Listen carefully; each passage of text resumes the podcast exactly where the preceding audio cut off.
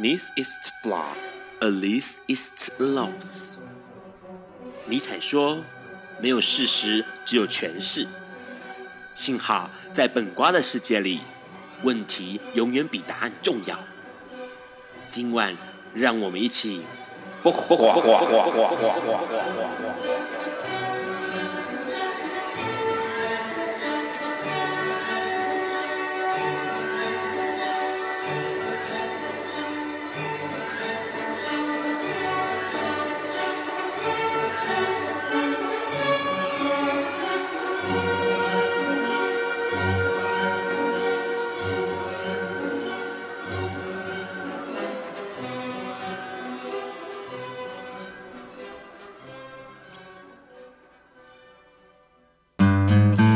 大家晚安，今天是二零一九年一月三十一日，礼拜四晚上九点钟，你所收听到的是《不瓜笨瓜秀》Life 直播，我是主持人 Ron。笨瓜秀每周四晚上九点到十点 Live 播出，隔天的周五呢下午五点钟就可以从笨瓜秀的粉专哦，FB 粉专或者 Podcast 或者 Hear List 去收听到重播。那如果待会从直播的时段呢听到有这个异常的状况啊，请重开你的 Hi Channel App 就可以继续收听啦。节目一开始呢，当然要跟大家说一声，呃，这个恭喜恭喜新年好，拜个早年，因为在下次的节目呢，就会是初三的时间了，这算是这个农历年的呃狗年，对。不对，猪年，猪年的最后一集。好，在这个节目开始之前，我们要先来聊一几个新闻哦。这个礼拜发生了蛮多的新闻，其实跟同志有关系，因为也是一个比较让人气愤或是难过的新闻的消息啦。一开始当然就是新加坡发生了艾滋感染者哦个资外泄的事情了。新加坡发生了一万四千多名的这个艾滋感染者资料遭到泄露哦。那这个卫生部长呢，颜金勇当然对这件事情感到非常抱歉啊，赶快来。做这个是资料系统的维护维安措施啦，但是其实说实在话，这件事情发生的时候呢，呃，很多人相信在新加坡的朋友一定会觉得很气愤或很难过吧，因为这件事情理论上不应该发生的，各国都不会发生，为什么新加坡却会发生这样的事情哦？那这个事情发生之后呢，当然卫生部会很积极的去处理这个事情，如何保护自己的个资，或者是公部门如何保护感染者们的个资，这一直都是呃各国每一个人在面对 HIV 感染者的时候很重要的一个议题哦，包括台湾在内，也就是为什么之前台湾的不管是云端药历或是云端病例，会很让很多的感染者感到哎很不满意，或者是让感染者感觉到没有受到保护哦，这件事情值得我们大家去思考一下。除了这个消息之外呢，当然就是几个跟同志有关系的消息了。呃，加拿大之前就有一个很令人惊悚的呃讯息产生哦，就是有一个连环杀人魔，他在二零一零年到二零一七年长达七年的时间呢，杀害了八名的男同志哦。那这一位杀人魔呢，他是一位加拿大庭园设计师。园艺师哦，那他在这个呃今天呃这一阵子被抓到之后，并且坦诚犯下了这个连环杀人案，而且呢，他告诉这个法官说，他其实都把人杀了之后呢，藏在这个客户家里面的植栽中，大型的盆栽中哦，然后所以八名被害者的残骸是陆陆续续的被这个呃发现出来，当然就放在盆栽里头，或者是这种房子后面的庭院的假山里头哦，全部都是这个杀人魔犯下的罪行。那当然，除了这样的消息之外呢，到底他是不是真的恐同呢？因为在我们的巴西也发生了一个事情，就是呃，男议员他收到了关于死亡的威胁哦。因为这个男议员呢，他一直都是是出柜的公开同志，同时呢，他也是国会议员。然后呢，他一直在做致力于同志的呃这种权益的争取，或者是平权的倡议哦。那他最近这一阵子一直收到了死亡威胁，不仅是他自己，他连他的家人，包括他兄弟姐妹，还有他的母亲都不堪其扰，所以这位呃议议员他决定说，他一定要离开这个职议员的职位了啦，不然的话，其实会陆陆续续的接到更多更多这样相关的消息。那除了这个之外呢，奈吉利亚在西非的国家也有一位这个高阶警官，他在他的社群网站发文哦，告诉大家说，其实奈吉利亚并不支持同志，也不欢迎同志来这个国家哦，请同志们赶快离开。那这样的消息看起来好像是友善的，可是呢，其实人权组织认为这样的警官发言呢，其实欠缺考量，而且他会吸引到反同志的人攻击同志哦，所以。其实看了那么多，是不是在国外呢？也一直有那种同志歧视，然后或者是对于人权的漠视哦，这样的事情发生。当然，除了在这个不好的消息之外呢，也有一个消息是在这个巴拿马，教宗方济各他到了巴拿马旅行，然后同时拜访的过程当中呢，就有女同志趁机到教堂前面亲吻，然后吸引媒体来拍照哦。那他们的概念会觉得说，其实对于如何让自己的样子被看到是非常非常重要的。他们就告诉了法新社的这个媒体成员，告诉他们说，他们说这个很多人会认为同志在教堂前面亲吻是不敬的，但是他想问说，为什么异性恋这么做的时候却不算是不敬？那是不是同志算是异类呢？他要让大家知道说，他们确实存在着的。除了这个消息，当然中国也一直在不断的面对同志平权努力的发声哦。巴黎中国同志周呢，已经到现在二零一九年。迈入了第五年的历史了，那紧接着在二月就要开始展开了，所以其实很多的这个中国同志朋友们在法国，他们就会举办一些不管是艺术的展览呐、啊，或者是小活动啊，社区小活动，来让更多人知道说中国同志持续的在国际间发生，希望让更多人看到中国同志或者是同志的身影。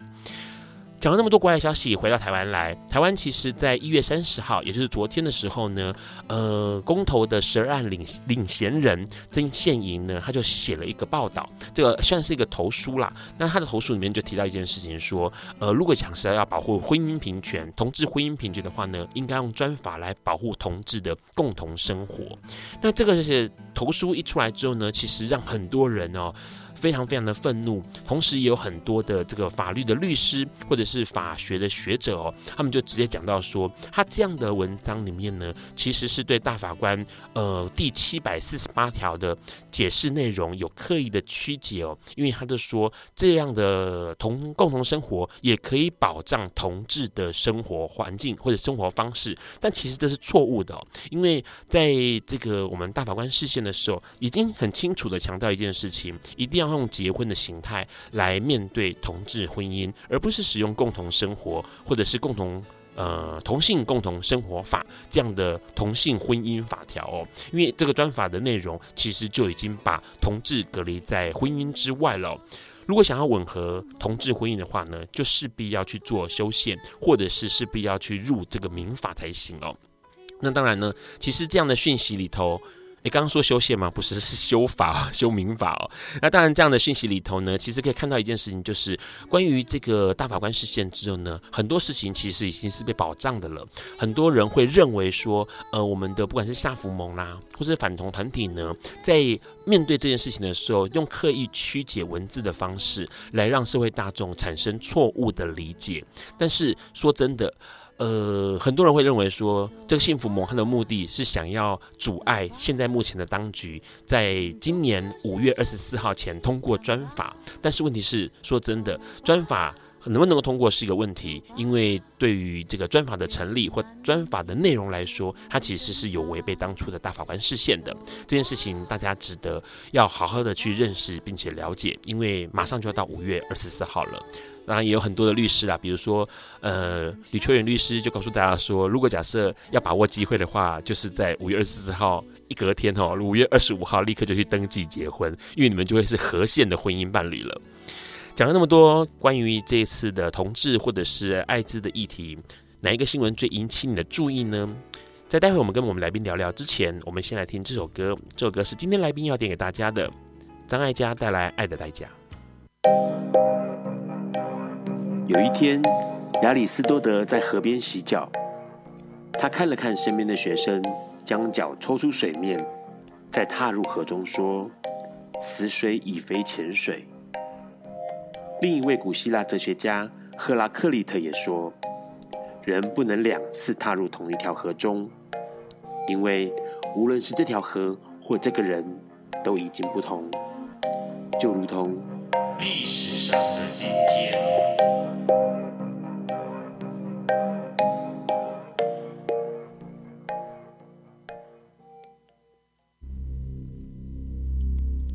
今天是二零一九年一月三十一日，六年前的今天，也就是二零一三年的一月三十一日，加拿大华裔女孩兰可儿离奇失踪了。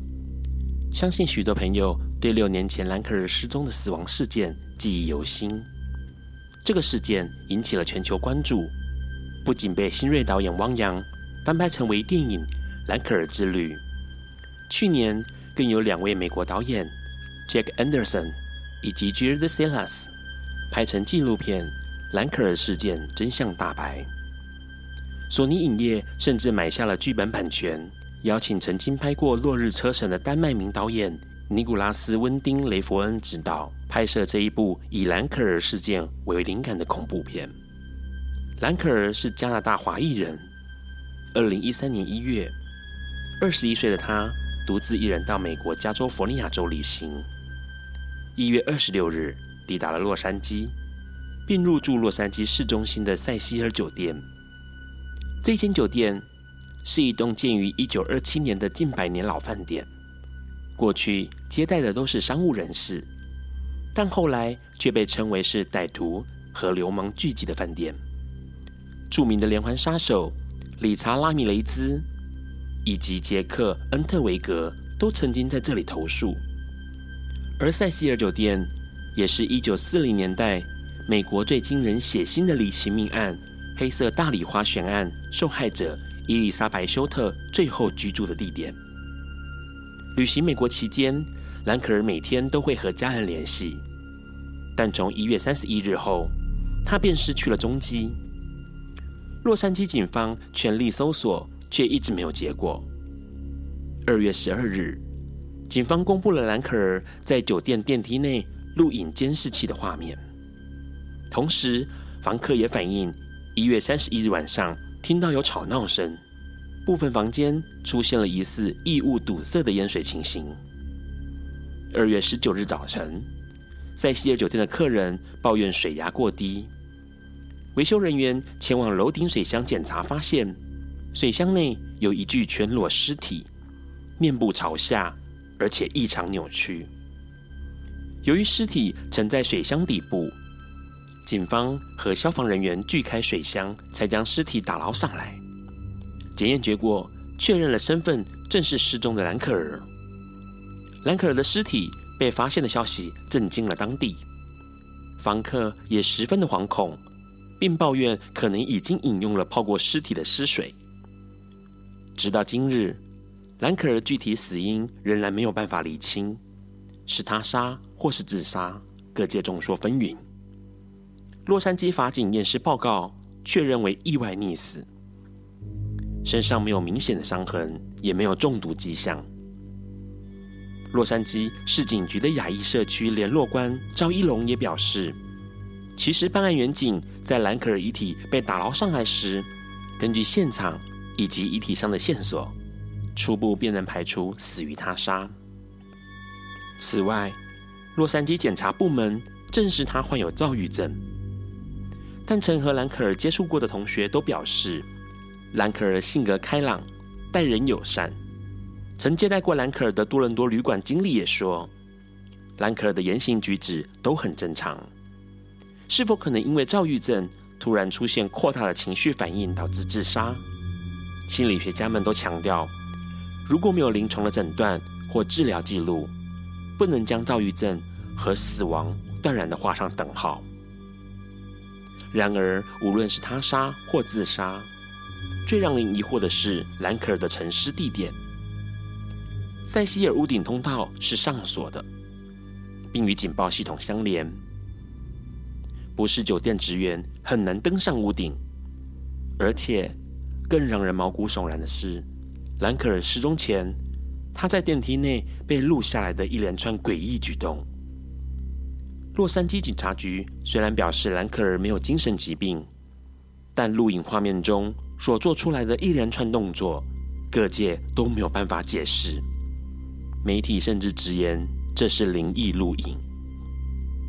影片中，兰可儿穿着红色上衣和拖鞋走进电梯，一开始没有任何异状，但随即弯下身按了许多层的电梯按钮，但电梯没有随后关上。二十秒后，兰可儿把头伸到电梯外查看，然后来来回回进出电梯多次。并好几次站在电梯死角，像是在躲着某个人。这段时间电梯门一直保持开启状态，并未关闭。兰可儿多次进出电梯，双手用奇怪的姿势上下左右比划，双腿也做出奇怪的动作。他似乎在和空气说话。录影机也拍到了他像数数一般的扳手指。三分多钟后，兰可儿离开电梯，消失在镜头前。电梯在兰可儿离开后，依然一直保持着开启、静置了一段时间，然后才关闭。电梯门关上后，电梯又照常运作，毫无异状地运行到了其他楼层。但每一次开关都没有任何乘客进出。这段诡异影片引起了全球关注。各界试着从其中寻找线索，包括兰可尔的行为像是在躲避某一个跟踪者，但神情却丝毫的不恐惧慌乱。而电梯诡异的运行也引起了焦点。在兰可儿失踪后，警方公布影片前的二月六日，一位兰可儿的朋友在网络上放了一张兰可儿寄给他的明信片。里头有着“这令我毛骨悚然”以及“朝圣”等不知所云的怪异字眼，并且说道：“有些东西让他感到害怕。”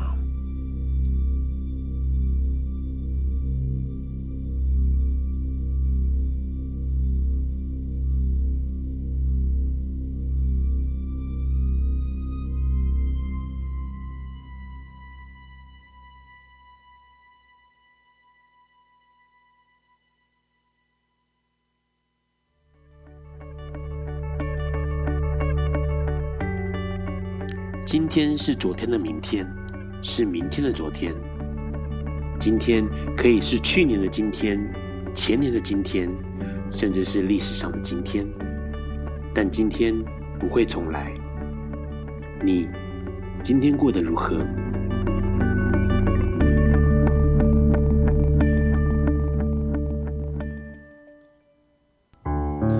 你现在正在收听的是《播瓜本瓜秀》Live 直播。我们刚刚先听到了张艾嘉非常真挚的声音哦，《爱的代价》是在一九九二年所演唱的歌曲。这首歌当然很红，而且重点是它是李宗盛作词作曲的哦。后来李宗盛自己有演唱，同时《爱的代价》在前几年也重新再灌制了一次哦。那对于张艾嘉来说，这首歌很特别，因为当初唱的时候。还没有宝宝，现在唱的时候有宝宝了，有小孩子了，所以他的《爱的代价》的概念不太一样。今天我们邀请到一位来宾，也是跟唱歌有关系的，他是一个歌手，同时他有好多好多的身份，待会我们要跟他多聊一下。在这个之前呢，我们要先请来宾自我介绍一下。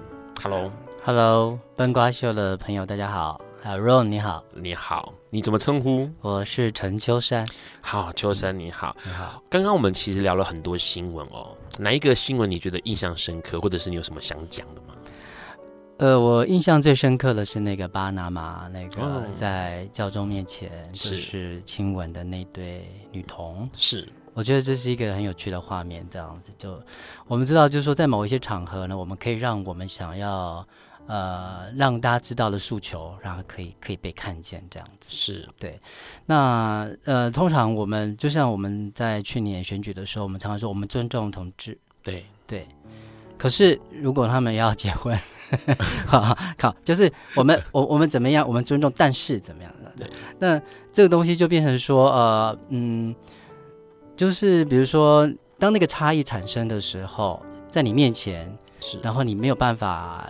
习惯或者是接受这种差异，比如说，呃，同志跟同志亲吻在公共场合，那或者是异性恋亲吻，你在看待的那个角度会有不同，是对。可是有时候这种不同呢，除了是文化上面或是我们习惯上面的的那个呃问题之外，我觉得，呃，就是有很多就是我们呃，就是就是我们约定俗成或是习以为常的那种看法。对。那可是这种东西如果如果我们可以让差异的东西是。常常被看见，嗯，透过某一种方式是。好，那这样子的话，就是我们会看看到说，哎，这个差异本身也没有什么太大的它不一样，对，它也不不会危及到我什么呀？是，那我们在害怕什么？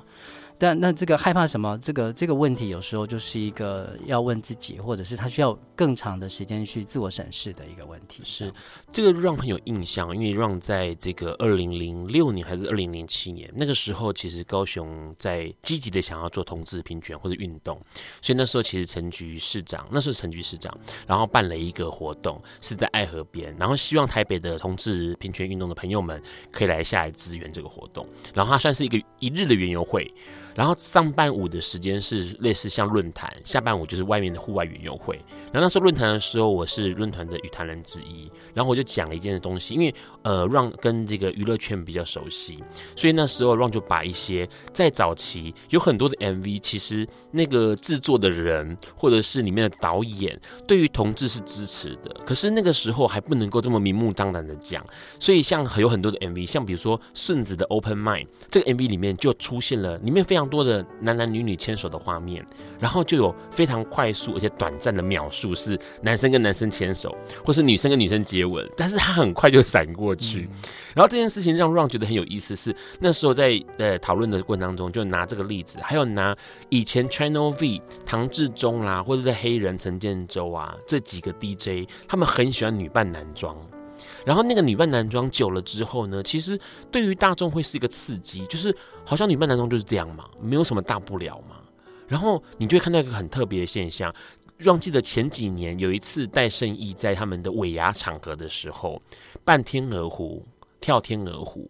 那你想想看，在更早以前，我们要看到大老板扮女装，这是绝对不可能的事情。啊，他可以可能在那个尾牙场合娱乐大家，但是他绝对不太可能扮女装。但是好像社会风气变了，因为这个不断的，刚刚秋山提到不断的刺激，可能多一点的那个女女接吻，或者多一点的男男牵手的时候，久了社会就觉得说，好像就是这个样子嘛。对，那就是说，可能在以前比较社会风气没那么开放的时候。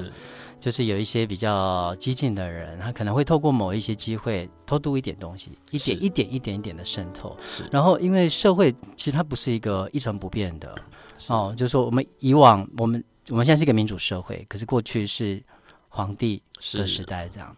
如果我们可以知道说历史或社会其实基本上是一个变迁的过程，我们知道人性本身也是有演进的可能性这样子。是，那我们在看待性别。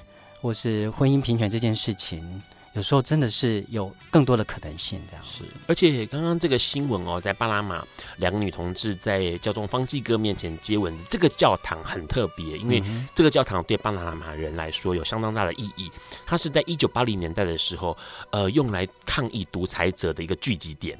所以刚好这个方济各来这个教堂做拜访，那女同志当然所有的同志朋友们或者是抗议的群众们哦，平权的平群众们当然就不会放过这个机会。那这其实很有意思，因为大家好像全世界各地不只是台湾都在努力的呃发出声音曝光，或者是让更多人知道我们的样子。嗯。对，当然，平权运动不是一天两天的事情哦，它可能是逐步逐步累积起来的。尤其是过去一些经验，过去一些往事，可能会帮助大家，呃，更有力气，或是更有力量去面对未来的路。就像这首歌陈雷带来《往事就是我的安慰》一样。好你现在正在收听的是《播瓜奔瓜秀》Live 直播。我们刚刚先听到了，不，好像不是陈雷唱的《往事就是我的安慰》哦。这首歌当然很多人熟悉，而且是 KTV 很呃经历那么多年，还是很多人会想要点的歌曲哦。这首歌也是我们今天来宾陈秋山带给我们的点的歌曲。先问一下秋山，为什么想要点这首歌啊？这首歌感觉起来是有那个经历过某些。创伤是不是？呃，其实我没有特别喜欢陈雷的歌，但是我以前在民歌西餐厅唱歌的时候，二十几岁，我那时候不知道我就很喜欢这首歌、哦、啊，那就很喜欢唱。对，那后来我发现，哎，他的词是陈乐融老师写的，哦，非常非常的意外，因为陈乐融老师那时候其实跟陈志远老师他们有很多合作，他大部分都写。国语歌嘛，对。对对，那我觉得那个词写的非常好，那还有那个曲会让我觉得很感动，这样。是。那包括刚刚第一首歌《爱的代价》，是，我觉得跟今天我们刚刚提到的那个，就是嗯啊、呃、那个一些议题，我觉得是有关系的，就是说，嗯、呃，比如说我自己也是一个同志嘛，是。对，那而且是一个出柜的同志，那就是你要怎么去现身？对，出现的现，那你把自己自己放出来之后，要怎么现身？你要把自己。也就是说，放在哪个位置？放在哪个位置上面？嗯、对，那个那个贡献的线也不见得说一是那么伟大的一件事情，而是你把自你让自己出现的时候，某个程度上来讲，你就要把自己放到那个位置上面。如果你做了这样的一个决定，这样是对。那有时候我们会觉得，我们知道我们对这件事情有一些激情或者热情，对我觉得那是爱发生的那个最最。出的原动，对对对。可是我们知道，大人们或者这个社会常会告诉你说，你有这样子的，你你男男爱男，或者女爱女，或者说你为了同志的运动去做做些什么事，或者是说话的时候，你要付出什么样的代价？这样子是对。我觉得《爱的代价》这首歌很重要的一个部分，就是说你看到的是代价呢，还是？代价之后带来的东西，还有就是说那个爱的那个出发点。OK，对，嗯、这两个，你如果有时候你你看到的是那个，呃，我可能要付出什么代价，我就不敢行动了。是，跟跟你当初唱歌也是一样，就是也是一个是你的原动力的关系嘛？我觉得现在回回过头来看了，我自己是一个还蛮固执的小孩，这样子。怎么说？就是说你刚刚提呃，我们刚刚在录录影之前，呃，之节目之前，节目之前哈，嗯、就是有提到我。我的身份有那么多重啊，我是一个斜斜，现在常习惯的用叫斜杠了。是，但我是已经是斜杠中年这样子。是，那就是我我一直会照着自己想要做的事情去做，这样。嗯，哦，所以过去就很坚持想要，比如说呃，做很多的东西。待会我们会多介绍一下秋山的字字。其实啊，对，身份啊，呃。我二十几岁的时候退伍，我就觉得，哎，我我这辈子大概就只能够唱歌。我在民歌西餐厅唱歌这样子。是我并不是一开始就觉得我可以做很多事情的人，这样子。嗯、只是说，在每一次生涯转换的时候，我觉得，嗯，我可以做。是，那我就投入这样。是那个时候是有个动力，就是说你觉得你可以唱，而且唱的好像还不错，对，然后就跑去民歌餐厅开始驻唱了。对，我专科的时候就在唱，在高我是高雄，我在高雄念书，我是屏东人。那在高雄念书的时候，专三呃专四的时候就跟同学去台北参加大专歌谣唱作比赛，嗯，那时候得奖，那就录了一张合集。是。我们那时候里面有两个人，后来还蛮还还算有名气这样子。那后来之后，我退呃，我去台北当兵，退伍之后呢，就在台北的木船民歌西餐厅唱歌，哦，在西门町那个。对对对，很多人都经历过那个年代。然后我那时候觉得自己唱的还蛮不错，蛮不错的。是啊，也那时候也发表过几首歌曲给线上的歌手唱。是，那觉得有心想在那个这个领域音乐的领域发展这样。嗯嗯。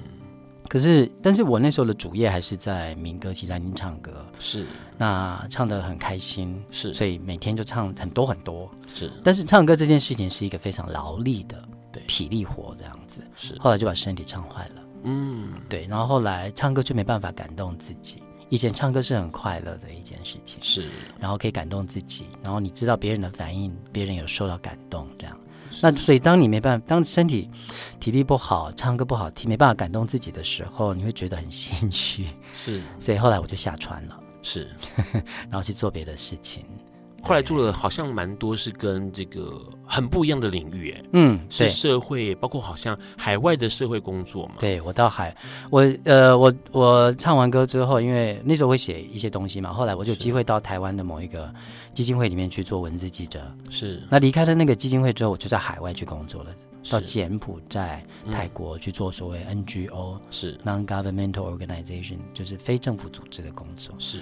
那在那边做社会发展的或者社会救助的一些工作，做了前后大概做了快四年哦，那也不算短呢。嗯，然后就回来台湾念书。是，其实会回来台湾有一部分有两个重要的原因啦，一个部分是性我自己的性别认同，是我那那时候已经快三十岁了，是哦不三十几岁，三十岁出头。嗯，我觉得我就是有一股觉得应该要面对自己性别认同的这个部分。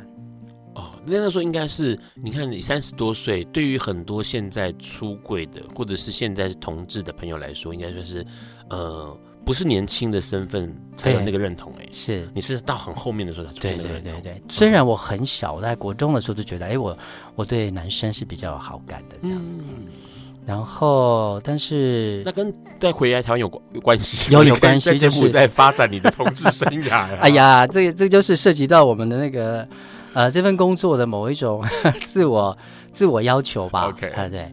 那那另外一部分就是我对这份工作对社会工作有一些疑惑，因为我自己原本不是念社会工作的，是我想说，那我需要在？然后刚好在那时候在网络上认识了我的初恋，是。我们通信通了九个月，三十多岁的才初恋哈！大家各位有在收听收听的小朋友们，有这个大哥哥是三十多岁才初恋，好，可以叫叔叔了。对，大叔叔。好，OK。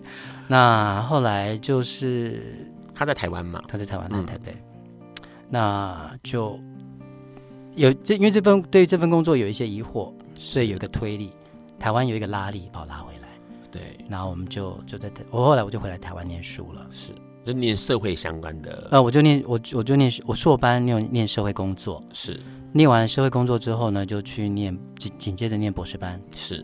博士班念的是社会文化方面的，是。就是比较是文化心理学这个部分，嗯，啊，我们就是啊、呃，那后来博士班没有念完，是。念了六年没念完，是，然后后来我就去当瑜伽老师，现在是全职的瑜伽老师，是。那两年多以前。开始重新创作，是。那创作，所以在我我的新专辑里面，这里面的十二首歌曲都是两年多以前才重新创作出来的。诶，有一个很有意思的两个转折点，一个是当初怎么会跑去当瑜伽老师，是学瑜伽老师，还是那时候是自己玩出兴趣来？我我学瑜伽其实是在我二十几岁的时候就学哦，那个时候其实台湾还没有这样的风气。那我有一个很好的朋友，他就去泰国断食，是，然后他学瑜伽，回来台湾之后他就教我，然后我就学起来了。他自己后来就没练。那二十几年来，我都一直有在练习练练练习。那当我面临博士班这个生涯抉择的时候，我就想，哎，那我何不当瑜伽老师？对，所以我就去那取得师资的证照，开始教瑜伽。现在大概六年多了。哦，那也很长一段时间了耶。对啊。好，待会我们要跟秋山来问一个问题，因为刚刚听到他在经历了唱歌，然后社会工作，然后呢跑去念书，然后开始有了初恋，然后又成为了瑜伽老师，同时在两年前开始重新创作。到底是什么样的原因让他两年前开始想要重新创作？然后同时在二零一八年的年底发了这张专辑。在这个之前，我们要先听这首歌，这首歌是秋山自己的歌曲。猎胖鬼胖吉尾，谢谢。Hello，你现在正在收听的是《播瓜笨瓜秀》Live 直播。刚刚先听到了陈秋山自己的歌曲哦，这首歌收录在《走唱人间》的专辑里头。这首歌叫做《猎胖吉尾》，就是你会不见了，因为他用了这个台语的台语文书写了歌名，同时歌词也是台语文书写的。嗯，哎，所以你两年前开始又重新创作了。那那个创作还包括了不只是曲子，还包括了词的部分。嗯，为什么会突然又开始想要创作？呃，其实这张专辑里面我写词只有写一首，是那大部分呢都是陈正亮老师写的词。是陈正亮，他在呃目前世新社发所当教授哈，是。那他同时也是高等教育产业工会的秘书长。那因为我在教瑜伽，是。那我在工会里面有教瑜伽，嗯。那因为这样认识了阿亮陈正亮，那后来我发现他很会写台语诗词，那就开始帮他的诗词谱曲。那其实我一开始帮他谱曲的时候，我手边已经都没有任何乐器了。就是我离开民歌屋之后，我到泰国去工作的时候，我就把我的乐器啊什么都送给人了。是，虽然虽然我乐器有带在身上，但是我后来就觉得我要努力的做我想做的事情。那我，那、嗯、我要离开泰国的时候，就把我的乐器送给他们。所以音乐有一段时间几乎是从我生命当中消失了。是，我只是偶尔跟朋友去唱唱 KTV，也许会唱个几首老歌这样子。那也没有想过说要重新创作。那两年多以前开始帮阿亮的诗词谱曲的时候，那时候其实是我生命当中呃，在经历一段就是比较难过的一段感情是的末末期 末期，对，就即将结束的时候，那。呃，那刚刚听到那首《你也胖吉尾》，它其实不是我那段时间创作的第一首歌曲。我跟我那时候创作的第一首歌曲，就是我们这张专辑里面第一首歌，叫做《拉你爱龙秀想》，等一下会介绍给各位朋友。那是阿亮写的词哈。是。那这首歌写的就是同志的情感历程这样子。是。那我帮他这首词谱完曲之后，我就开始有了创作的灵感，是，然后我就那个刚刚那首《烈胖体会》，嗯，词曲就一起出来了，这样，然后刚好也是我那时候的那个心情，这样子，是对，就是在问说啊，那我们的感情会结束吗？你会不会走着走着就丢了这样子？是，所以对于呃秋山来说，创作这件事情好像在帮你梳理某一些情绪，或者是呃思想啊、思考逻辑啊，或者是各式各样的反应。呃，呃，可以这么说。虽然这张专辑里面的情歌只有三首，是哈，那刚刚那是一首，对，那大部分的歌曲都是跟我们的社会议题有关系的，是包括空气污染，对，因为这些词都是。阿亮老师写的，对，阿亮还有另外林正慧有两首国语歌是林正慧，然后还有另外一首台语词呢，叫黄月静，黄月静阿姨写的。所以这个这张专辑有一有就是有一种集体创作的感觉，这样。虽然曲都是我写的，这样，但是他们词呢就激发了我很多写曲的那个灵感，这样。是。那所以的确我在创我在帮我在看他们的词，然后在谱曲的时候，我一定要先把他们的词。念熟或是很清楚这样子，才知道我的谱我的曲要怎么可以贴着紧贴着这些词，然后唱起来才会比较顺这样。所以呃，然后因为这些歌词本身都是跟我们的现实处境有关有关联的，紧密关联哦。刚刚提到就是包括空气污染，然后劳工运动是，然后那个环境土地的环境。土地的，然后统治的议题这样子。是。所以它其实是呃，就是。情绪是会很会很复杂的吧？对，很浓的，很浓的。那那个时候我自己的情感也特别丰富，这样子。是，所以啊、呃，在然后就是说，那个情感本身其实都涉及到啊、呃、这些社会的伤痛。是对。是那那我自己刚好也是处于一种比较创伤，痛对。所以这整张专辑，我在帮这些词谱曲的时候，我觉得就就像你刚刚说，其实。不断的在梳理我自己，是，而且有意思的是，这几年其实蛮多的独立歌手或独立创作者，或者是像一些比较小团、地下团，大家其实都会针对环境，嗯，或者是针对一些议题来作曲或来创作。那可是很不一样的是，秋山这张专辑里头，呃，我们先撇开词不讲，我们光是听到旋律或是秋山的呃这个声线哦，声音，感觉起来不太一样。不像是在呐喊，不像是在呃硬要这个争取什么，不是那种抗争型的、冲撞型的，而是属于很温暖的，然后是抚慰可能受伤的心灵的，或者是让你的空虚觉得有一点点的呃，似乎是被拥抱的感觉。嗯，这是你那时候其实，在创作的时候，曲子上面来说，因为曲子是您创作的嘛，是，所以那时候就有这样的想法嘛，就希望给大家更多的力量，更多的温暖。可能我自己的需要 更多的温暖，我自己本身需要更多的温暖，没错。然后我自己也比较喜欢抒情歌曲。OK，那我自己，呃，我自己平常比较不会是很冲撞的人，这样子。那所以在我的音乐表现上面。就会是这样子的味道，是。可是你的行为很冲撞啊，就是很多的歌手其实都会很怕。我虽然是个同志，但是我不会跟同志挂上等号，我也不会想要跟社会大众出轨。嗯、但是似乎你的这个专专辑在二零一八年出了之后呢，哎，很多的媒体就聊到一件事情，就是你是一个挂牌的出柜的同志歌手，哎、嗯，这很很激进哎。我可以，我可以跟你说，我很坚持这件事情，但是我不一定要跟你大声说怎么样。这样是，对对对，是。那我的初心就告诉你，我坚持这件事情。是，所以你对于这个身份，你是呃，应该是极度认同，而且会希望大家能够认识，嗯、呃，陈秋山就是一个同志的歌手。对，现在是这样。其实我们在出这张专辑的时候，因为、嗯、呃，我把我把那个《烂的爱龙秀香》有关于同志情感历程放在第一首歌曲。是，其实我们内部在讨论。要就是说，这张专辑出来的时候，社会会怎么讨论这张专辑跟里面的歌曲的时候，是。也有思考过说我要不要现身对。的问题这样子。可是因为在我的私领域当中，我并不是一个不出柜的人，就是说我的瑜伽学生，然后我的母亲，我的好朋友们，是。我的老师。学长学姐他们都知道，是，所以基本上我并不是一个呃会隐藏身份，对我并不是不是一个在柜子里面的人，是。那所以我就会想说，嗯，应该的确在出这张专辑的时候，我们并没有那么特别的标榜说我是一个同志歌手，是。那可是后来就参与了那个同志大游行，今年的同志大游行，我去唱歌，然后跟了一些朋友，然后去参了一些人参加一些人权的活动，这样子。是。那后来我就，然后后来因为去年的那个公投，是，我觉得有很多的时机，就是好像。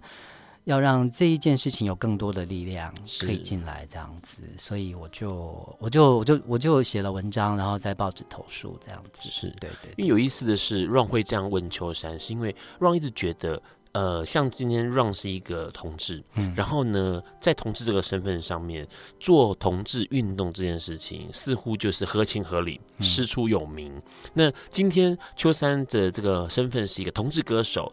像换句话说，你有一个身份可以做一些事情，那个事情可能是没有挂牌、没有出柜的同志歌手们，然后他们可能是歌同志，但是在呃公众场合面前，他不能够说他自己是同志的。这样的人，好像能够做的事情更多了哈。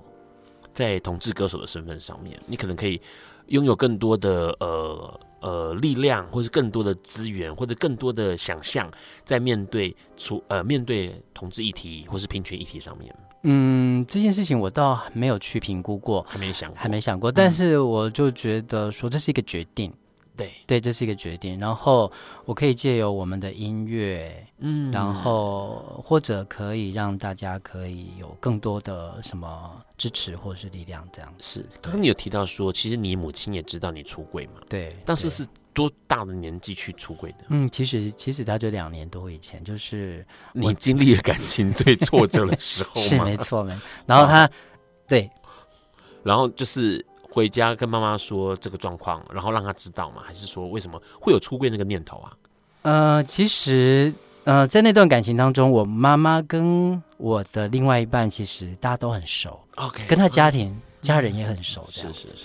那那时候就只有我妈不知道。对，那后来呢？我就觉得这只有他不知道，好像也很奇怪。是，然后其实我跟他很亲，这样子。嗯，对。那后来呢？我我我就是在一个，我我记得还，其实在有之之前有一些我妈跟我讲过的话，这样子。是。她跟我说啊，因为她知道我跟那个那个伴很很亲，啊，我跟他们家人也很好。对。然后就说啊啊，也不结婚。嗯，好，她讲台语，嗯、啊，你嘛不想要结婚，嗯，啊不，恁您您那老您的吼熊叫狗这样子，是对。那可是当时当下我没有那个勇气，就是顺着他的话跟他说啊，对啊，如你所愿，如你所愿这样，这样对。那可是那个时候其实已经有一点点就是感情在开始处于一种不稳定的状态。OK，对。然后后来我还后来我后来我还是跟。妈妈说了这样子，嗯，对。后来我觉得我应该让他知道，是。那他知道了之后，他不会呃，就是当初说那个话，只是希望有人互相照顾，还是说他已经只心里心知肚明，只是没有把话说破而已？呃，我是那个出柜之后有没有冲击啊？对他来说，出柜之后，他其实他比较担心，他问我的是说，那不要让你的学生知道吧。Okay, 他他担心的是别人怎么看我，那会不会影响到我的工作？这样，那我跟他说，其实我大部分的学生跟朋友都知道了，全天 下就你一个人不知道而已，是 类似这样子。对，那我想他他比较担心的就是我们会不会被欺负？是。对，这样，这其实听起来会让 Ron 很有感触，因为呃，刚刚其实秋山提到您跟你母亲很熟，很要好，嗯、然后这件事情其实他的所有的呃问话或者他所有的反应都是以你为出发点的，他会问说：“那你没结婚，那是不是就跟他好跟前一个这个伴哦能够互相照顾？那甚至在你跟他出柜之后，他也是以你为出发点的，马上就说。”那还是不要跟学生知道吧，因为怕你会受到伤害，嗯、或者怕你会受到那个伤害，可能不只是呃人身的攻击，有可能是疏远，或者是让学生变少了，学生变少了。对，那我觉得那个东西其实很呃有应该有很多的感触吧，对于秋山来说，嗯，就是你知道他就是想要还是想保护你嘛，是对对。好，待会我们要请秋山多聊一下，因为其实呃。跟家人出柜之后，当然自己跟家人的关系也许会变好，也许会变坏。那更重要的是，家人他怎么会去怎样去面对邻居哦、街坊、亲戚这些事情？这件事情后来秋山跟他的母亲是不是有遇到？在这个之前，我们先听这首歌，也是秋山的歌曲《如此这般》。爱因斯坦说：“这世界不会被那些作恶多端的人毁灭。”而是冷眼旁观、选择缄默的人。苏格拉底说：“世界上最快乐的事，莫过于为理想而奋斗。”今晚，谁来跟我们说悄悄话？名人悄悄话。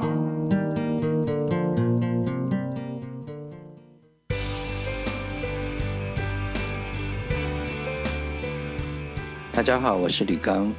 我总觉得人一生要浪漫，可是不可以天真。就说人要找到快乐，先要找到自己。人找不到自己，怎么找得到属于自己的快乐呢？可是找到自己也并不容易，除非有绝对天分的人，很少能在很小的时候就知道自己要什么东西。有时候一个人终其一生都在找寻自己，可是找不到，或许只是一个满足。一个社会上大多数人对你的期待，过的并不是自己想过的生活。我觉得，人就算找不到自己，总要了解自己。到了成熟之后，你要知道自己的性向、自己的能量，跟自己在社会上的位置，总要定一些浪漫的理想吧，或者是目标去追求嘛。要不然这一生真的是黑白的。可是有了。浪漫的情怀跟梦想之后，要达成这个目标是不可以天真的，所以我说人一生要浪漫，不可以天真。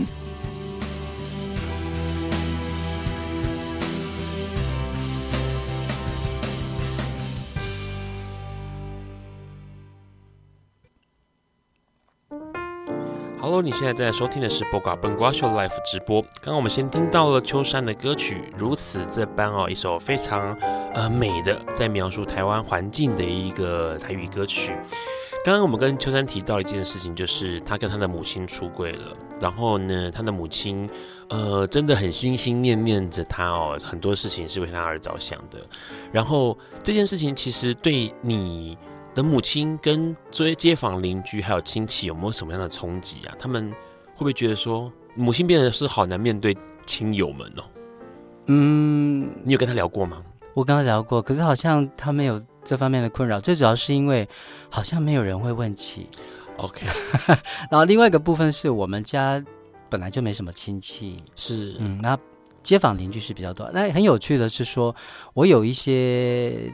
因为我今年五十岁嘛，是。那有一些大概年长稍我一点点的大姐姐，是。也是妈妈的好朋友，是。比如说烫头发，我妈妈会去给她做头发这样子，是。那他们会有脸书，是。那我的脸书当然就会会，他们就会知道我是同志这样子，是。那他们就会在上面的讯息按赞这样子，哦、那所以那我们见面的时候，他们也不见得会会特别讲这些事情，对，特别讲这件事情，那我觉得就是很自然的，好像。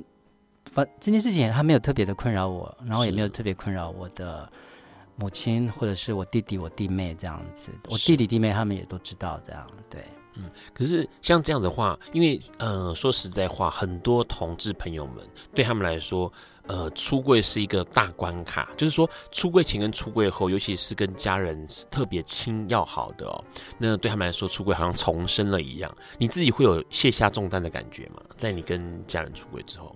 我觉得那个卸下重担是重担是在我跟我家人之间的关系，它然后它它并不是一个很重的东西，这样，因为我自己在外面独立生活那么多年了，是，就说我自己有某一种自己可以独立生活的那一个支撑自己的那个力量在，只是说在那个关系跟我最在乎的人的那个关系中间，好像隔了一个什么东西没有拿开的时候，你就觉得。有一点点遗憾这样子，可是当这个东西拿掉了的时候，你就觉得好像更近了哦。对，那那对我来讲，那个生活的改变并没有那么巨巨大，巨大，或是或者说这这并不是一个巨变或者怎么样，而是然后然后我自己会觉得说，每个人的出柜历程可能不一样。是，然后你在怎么样的年龄年龄，你在怎么样的状态去出柜的时候，还有你用什么方式去出柜，我觉得可能都没有办法有一个叫做 SOP 的步骤这样。对，但是跟你母亲聊这件事情，出柜这件事情，她应该会认同你，因为他会认为让你矮龙求休想，对不对？对啊。好，聊一下这首歌吧。这首歌其实对你来说，应该是意义很重大的一首歌。是，就是这是陈正亮老师写的词哈。是他拿词给我的时候，我也非常的意外，就是哎。这这个词把同志的那个情感历程写得非常非常的贴切，是，而且好像在写我自己的故事。是，那第一段就讲他爱上异性恋，对，每一次的感情都像灵魂的那个考验一样，对，很煎熬。那第二段就讲他跟父母的关系，是离家十几年，一个人孤单的生活这样子。对，那第三段他写的就是他后来坦然的面对自己的。性别认同，然后面对这个社会，然后就告诉社会说，爱它是不分性、不分性别、不分身份。是，那只要在爱的关系当中，你是真诚的交换，每一次都是可以是一个很美丽的过程，这样子。对对。可是这首歌其实说真的，应该说很多的这个同志朋友的生命历程，好像就跟这首歌讲的内容是相同的。对呀、啊，所以这首歌我是用。是把用眼泪把它唱唱完的这样哦。这首歌其实很值得说同志朋友去找来听哦。那因为这首歌其实呃，过去有很多的歌曲在描述同志的感情，尤其是告诉你说呃，我们要继续勇敢，继续骄傲，或者是呃，可能面对感情的时候是很困苦的，或者很痛苦的。但是有意思的是，这首歌其实描述了一个完整的过程。嗯，那个过程就是从过去的。呃，漂泊的感觉，一直到后来好像生了根，嗯，然后终于面对到自己了。对，就像我们我刚刚提到，就说他现身了，是，然后把自己放在他可以现身的位置上，这样。是，好，今天节目要保留一点时间，把这首歌让大家可以听得更仔细一点哦。那今天也很高兴能够邀请秋山来到笨瓜秀，跟大家聊他的专辑。这张专辑《走唱人间》在二零一八年五月的时候已经出版了哈。那相对的，在这个 Apple 的这个 Apple Music 上面也可以收听得到，对对，也可以买得到。大家可以支持一下秋山，然后听听他温暖的歌声，也许可以带你给带给你一些人生上的不同的改变跟想法。那下一周呢，我们的来宾阿胜。他要来跟我们聊一件事情，因为过去他曾经因为在这个火车站裸体拍照哦，然后登上了媒体，同时他也被这个呃拘提了。换句话说，已经是有上过法庭去面对这个事情。那这个事情到底对他的影响有多大？到底他的这个怎么样去面对这些事情的？下一次我们可以来听他聊一聊他的心路历程。今天很高兴秋山，谢谢你，谢谢 Rom，谢谢大家，晚安喽，拜拜。